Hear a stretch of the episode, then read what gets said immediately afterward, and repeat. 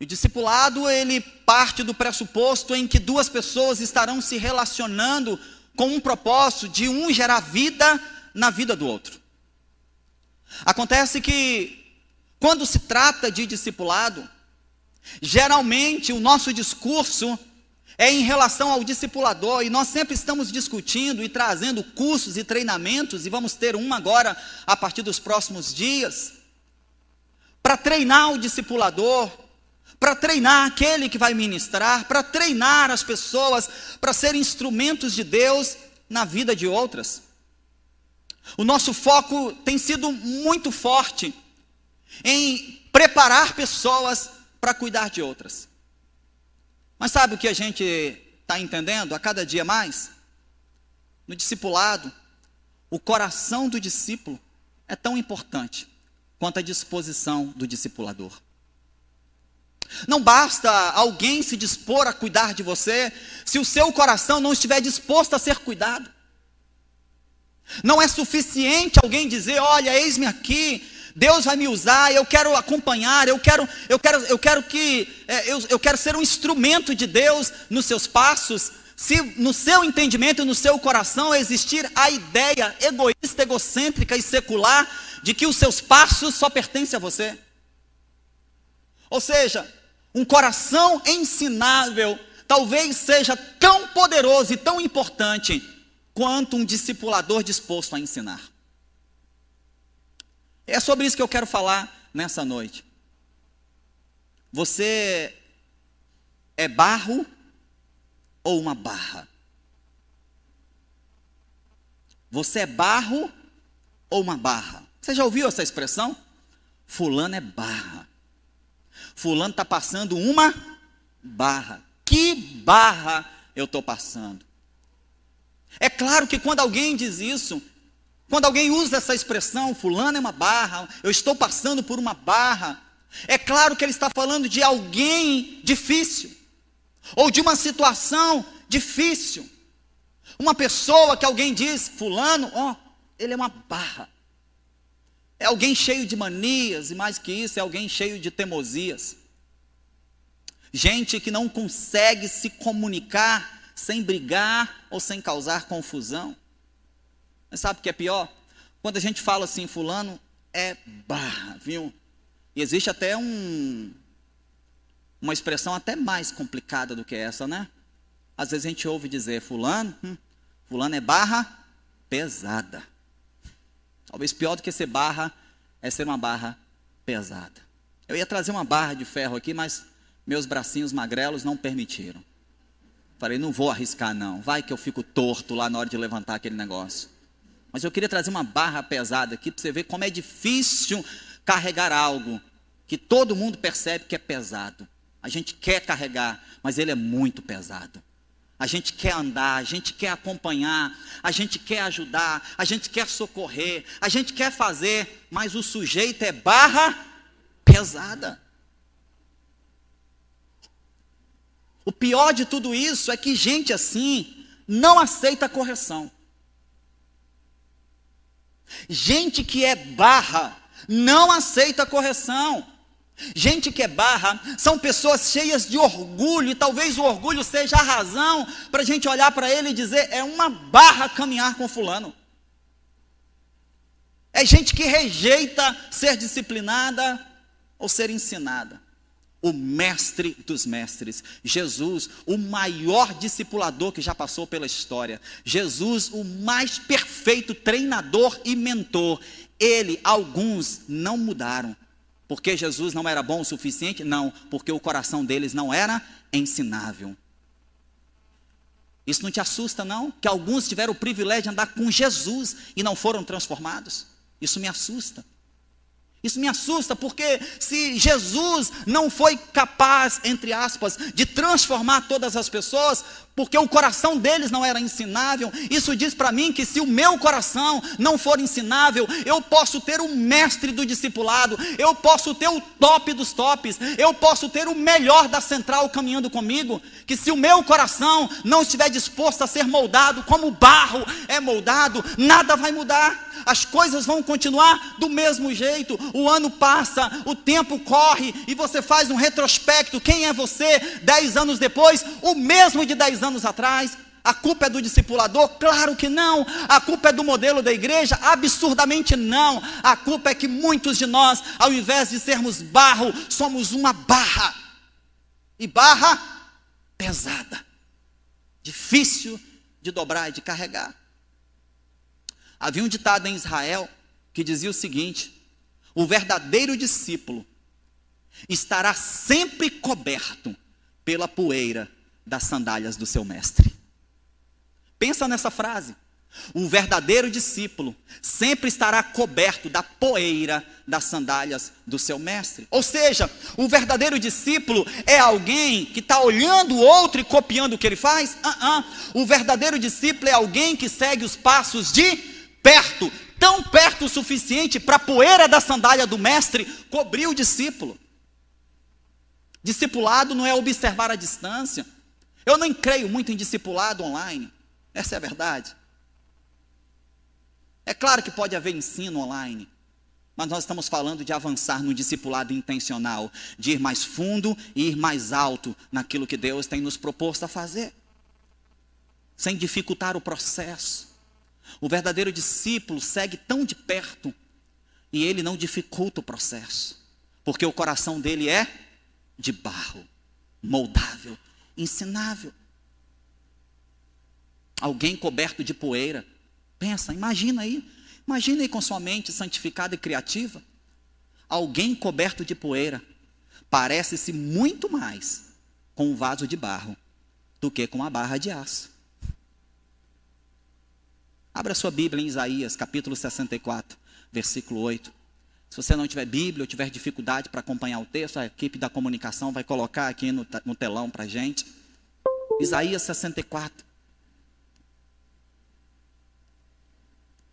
Você que está em casa, muito obrigado pela sua companhia. Pega sua Bíblia lá, aproveita esse momento aqui, pega sua Bíblia lá, participa mesmo do culto. Não só assiste, não. Quando mandar ler a Bíblia, pega a Bíblia, abre, lê. Quando mandar adorar, se levanta, joga a almofada para o lado, levanta e adora. Quando mandar orar, fecha o olho, não fica aí mandando mensagem enquanto oram aqui na igreja, não. Você está aí conosco online, orou aqui, fecha o olho aí e ora também. Foi ler a Bíblia aí, corre lá, pega a Bíblia lá, abre o texto e lê com a gente também. Ou acompanha aí pelo telão, fica até mais fácil para você. Isaías 64, versículo 8, diz assim: Mas agora, ó Senhor, tu és o nosso Pai, e nós o barro, e tu o nosso oleiro, todos nós, obra das tuas mãos. Mas agora, ó Senhor, tu és o nosso Pai. Diga assim: propriedade, pertencimento. Só quem é de barro pertence. Quem é uma barra estará sempre à margem, nunca quer ser de ninguém. Uma barra não quer ter dono. Uma barra não quer ter ninguém sobre ele. O sujeito que é uma barra, ele é sempre independente. Ele beira a rebeldia para você não achar que estou falando mal de você. Ele beira a rebeldia, ele é barra, ele é pesado, ele é independente. Ninguém carrega ele, mas não é porque não quer, não, é porque ninguém aguenta mesmo. E aqui Isaías diz assim: Tu és o nosso Pai, propriedade, pertencimento. E nós, nós somos barro, nós somos barro, meramente barro, e tu és o oleiro. Todos nós somos obra das tuas mãos. Eu queria pensar um pouquinho com você nessa noite sobre algumas diferenças entre o barro e a barra. E sabe qual é a intenção? A intenção é que você, no final dessa, dessa celebração, você seja capaz de preencher um checklist e dizer: Eu sou uma barra. Ou dizer: Uau, ufa, eu sou barro nas mãos do oleiro. Sabe, barras, barras de ferro, ou barras de alumínio ou aço inox aqui, Jobs? Alumínio, barra de alumínio, barras de ferro, barras de aço inoxidável. Sabe o que elas são? Elas são duras e inflexíveis. Desafio alguém aqui que não tenha superpoderes aqui. Se tiver superpoder, não vem para me envergonhar, não, tá? Mas alguém que seja normal, desafio você vir aqui e envergar uma barra dessa na mão. Dobrar uma peça dessa aqui na mão. Sabe por quê? Não dá. Não dá porque a barra ela é dura, ela é inflexível. Para uma barra de aço, para uma barra de ferro, para uma barra de prata, ela ser moldada, ela precisa passar por fogo em altíssima temperatura. Você já pensou nisso? Parece assim que dá, não é? E aí você vai tentar, não consegue. Você sabe que muitas pessoas são assim. Parece que vai, parece que quer com o olhinho ele está dizendo: cuida de mim. Quando você vai de fato chegar perto, ele não se dobra. Barras são assim, duras, inflexíveis. Para dobrá-las, tem que passar fogo, e fogo em altíssima temperatura. Assim são alguns de nós. Só mudamos de opinião ou de comportamento depois de passar por situações extremas e muito dolorosas. O barro, o barro no contraponto da barra é totalmente maleável e moldável. Por que, que você acha que Deus está usando o profeta Isaías para dizer, central, vocês são barro nas mãos do oleiro? Por que, que Deus está usando o profeta Isaías para dizer, Marcelino, você é barro nas mãos do oleiro? É porque o desejo de Deus é esse mesmo, que essas características do barro se apliquem à nossa vida cotidiana. Se uma barra de ferro precisa de fogo quente, muito quente para dobrá-la, sabe o que, que o barro precisa para ser moldado? Um pouquinho de água. Um pouco de água no barro já endurecido é suficiente para ele voltar à sua condição maleável. Basta o oleiro derramar um pouquinho de água sobre o barro, ele já estará pronto para tomar uma nova forma e nas mãos do artista ser transformado em algo novo, segundo a vontade daquele que o criou. Você já pode começar a preencher seu checklist aí. As suas transformações, elas acontecem com um pouco de água, ou você precisa de ferro quente, ou você precisa de altíssima temperatura, ou você precisa dos extremos, ou você precisa daquelas situações catastróficas para você ser moldado.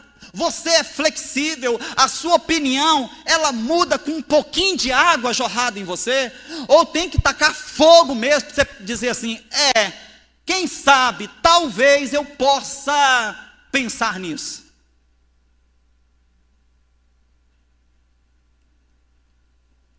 Lá em Lamentações, capítulo 4, versículo 2, nos traz uma verdade tão poderosa sobre o barro. Lamentações capítulo 4, versículo 2 nos diz que bem diferente das barras de aço, barras de alumínio, de cobre, de ouro e de prata, o barro, o barro, sim, o barro que você foi criado não tem valor algum em si mesmo. Olha lá. Palavra sobre Israel, palavra a Israel que aplica-se a mim e a você, os preciosos filhos de Sião. Antes avaliados a puro ouro, como são agora reputados por vasos de barro, obras das mãos do oleiro. Sabe o que, que Jeremias está dizendo aí? Ele está dizendo assim: aquele que antes valia tanto, aquele que antes era medido a peso de ouro, agora nas mãos do oleiro é barro. Sabe o que, que Jeremias está dizendo aqui, concordando com o profeta Isaías? Ele está dizendo que o barro não tem valor algum em si mesmo. Nenhum país faz guerra por barro, irmão. Pesquisa na internet aí se algum país já entrou em guerra com outro causa de barro. Agora pesquisa aí quantos países já entraram em guerra com outro por causa de aço, por causa de ouro, por causa de prata. E por quê? Porque a barra de ouro, ela tem valor. A barra de prata, o valor está nela, está na prata. A barra de aço, o valor está no aço. Mas o texto da palavra de Deus, as sagradas escrituras, dizem para nós que o barro, esse barro que você foi criado, e segundo a profecia de Isaías, é isso que você é nas mãos do Senhor. Esse barro, ele não tem valor nenhum em si mesmo. Isso deveria nos fazer pensar então, por que, que tanta gente se acha tão importante? Se nós somos barro, e as escrituras exaustivamente nos diz que o barro não tem valor nenhum em si mesmo. Por que, que tanta gente empina o nariz e diz: Eu sou, eu posso, eu consigo, eu, eu e eu? Nós vivemos a era do eu, meu nome, meu perfil, meu Insta.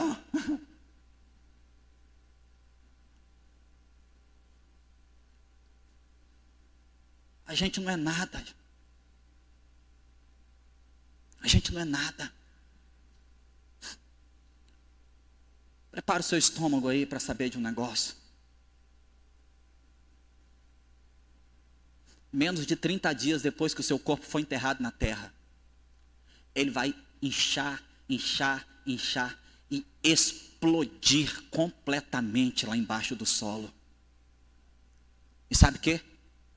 As bactérias, os vermes que já estavam em você, já estavam em você, começam a comer tudo. Esse é o cara que se acha. Esse é o cara que diz, eu sou, eu posso. Não, aqui é comigo. Não tem esse negócio de pastor, PPP, esse negócio de discipulador, que nada. É o cara que menos de 30 dias depois de enterrado vai explodir de tanto veneno e não vai sobrar nada porque os vermes vão comê-lo. Você é isso. Dá para você entender, quando você olhar no espelho, dá para você entender que você não tem valor nenhum em si mesmo. Você é meramente barro nas mãos de um oleiro. A gente não é nada. Deus nos fez do pó da terra. Mas alguns insistem em pensar que foram feitos de ouro, de prata, de cristal cheios de não me toque. Ninguém me dobra. Minha opinião é forte. Meu temperamento é esse. Eu nasci assim, vou crescer assim e vou morrer assim, Gabriela.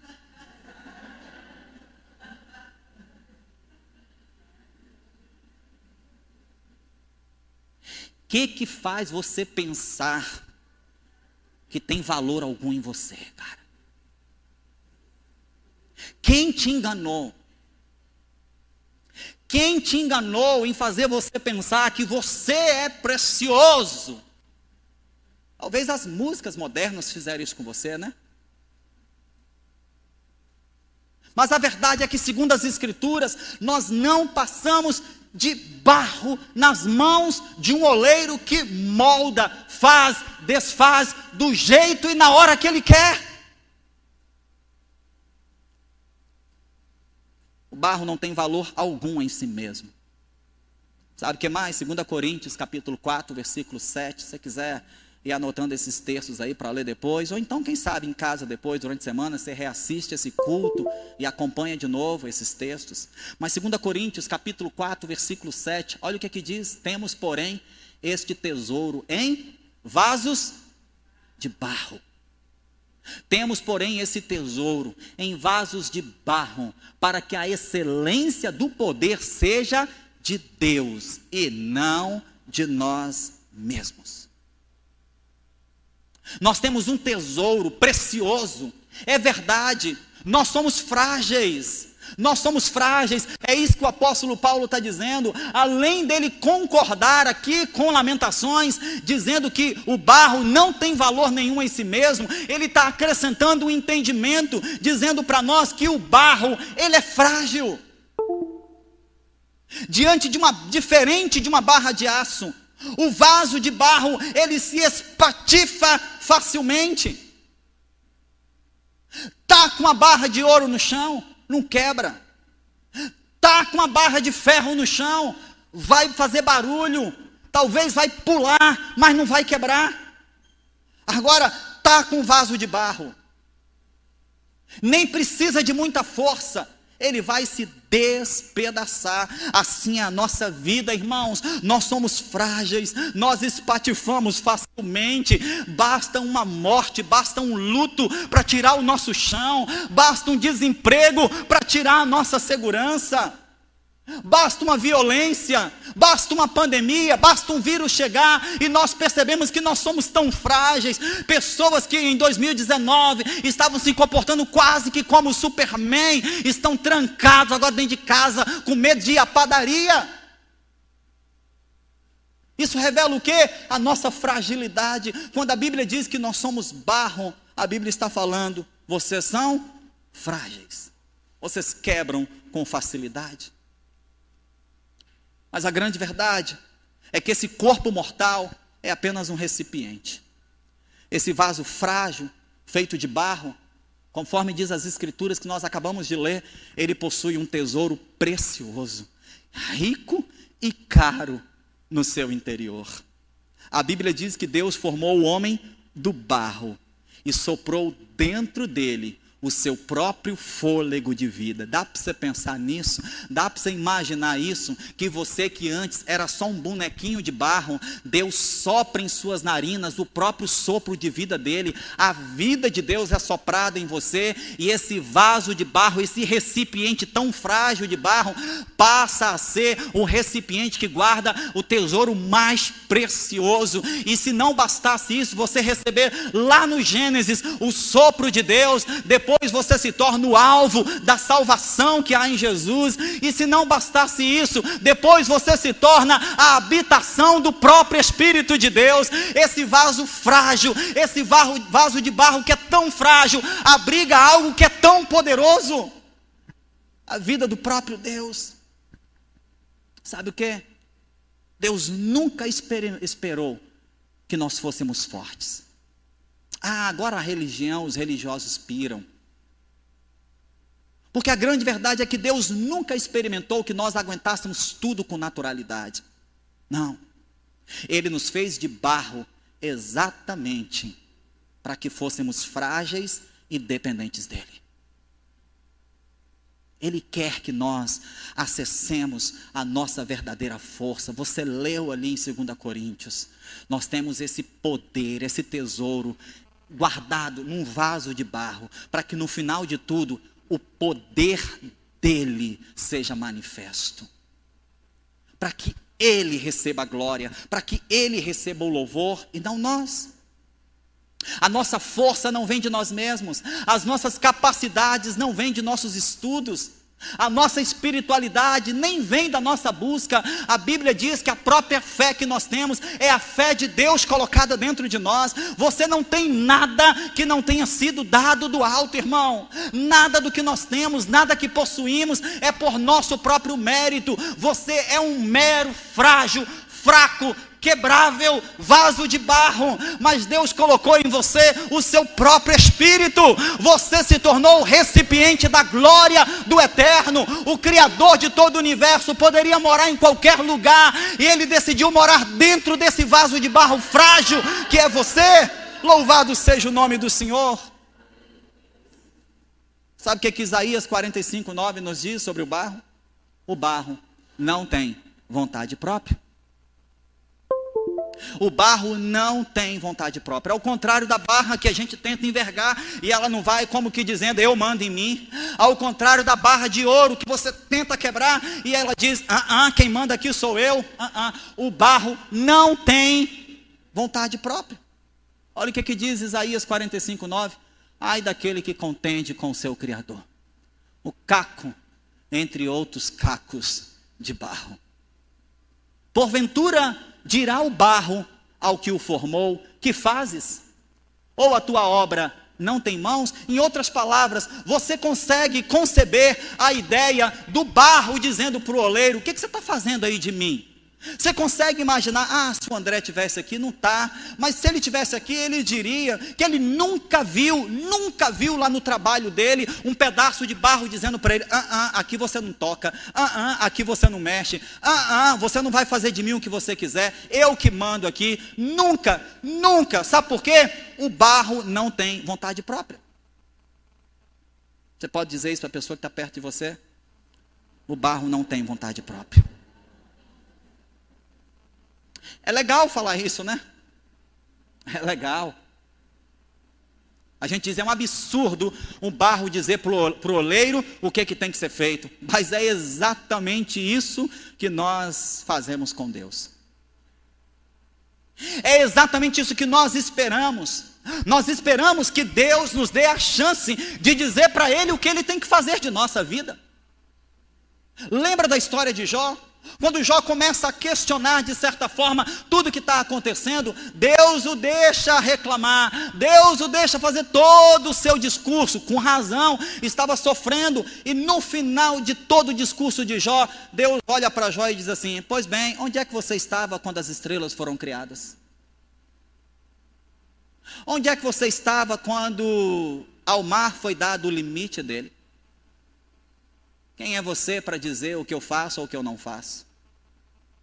Nós dizemos que o barro não tem vontade própria.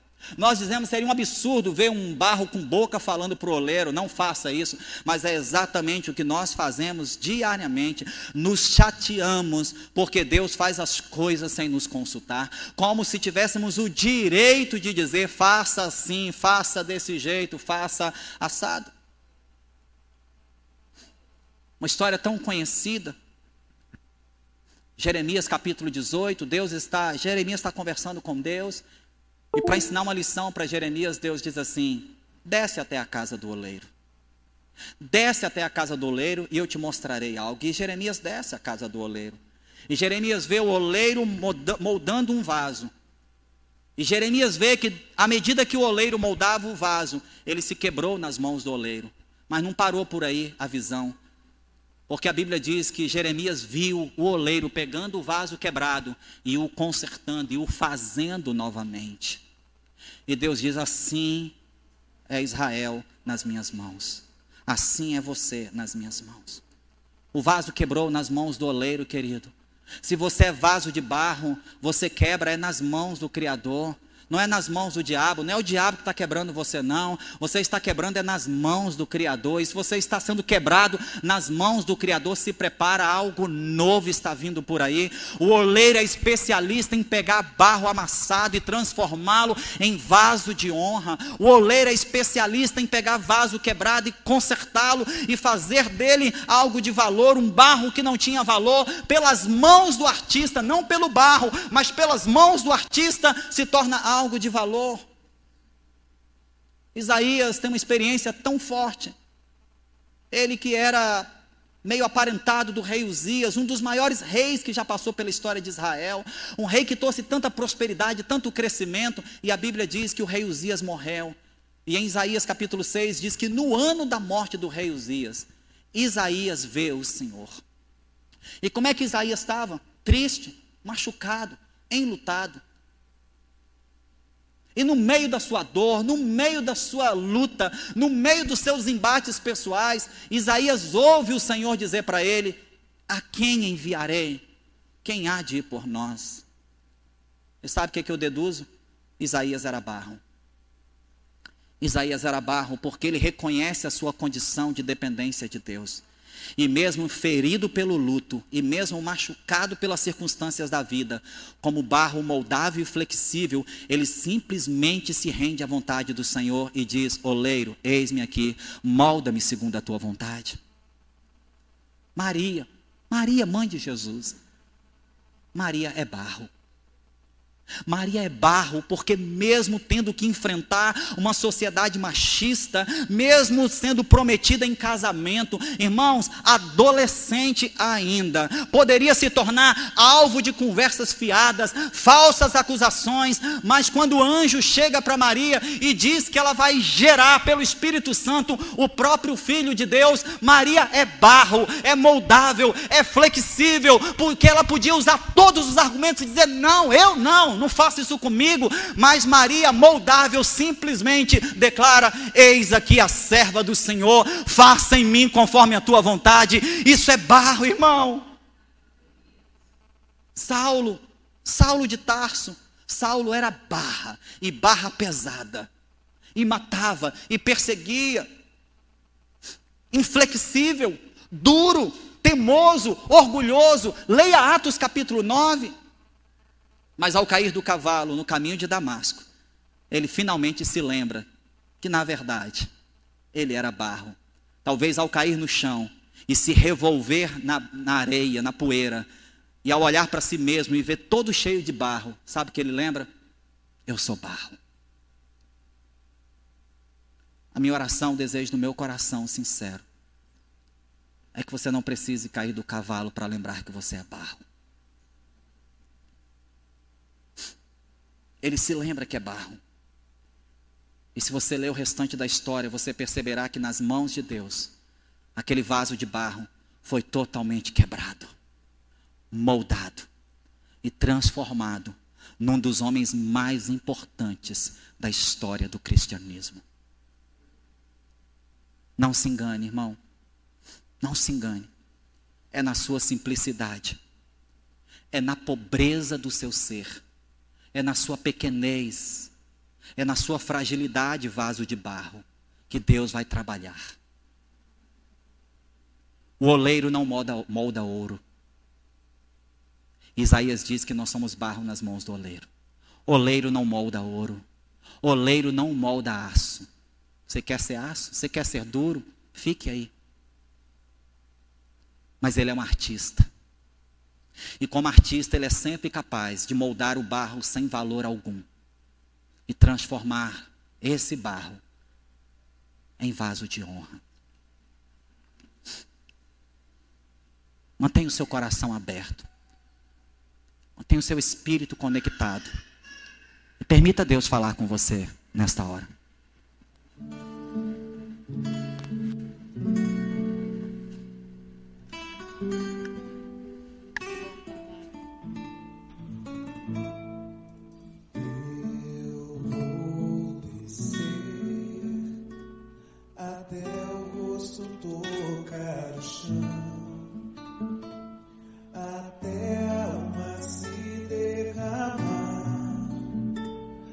Até que me deixes quebrar.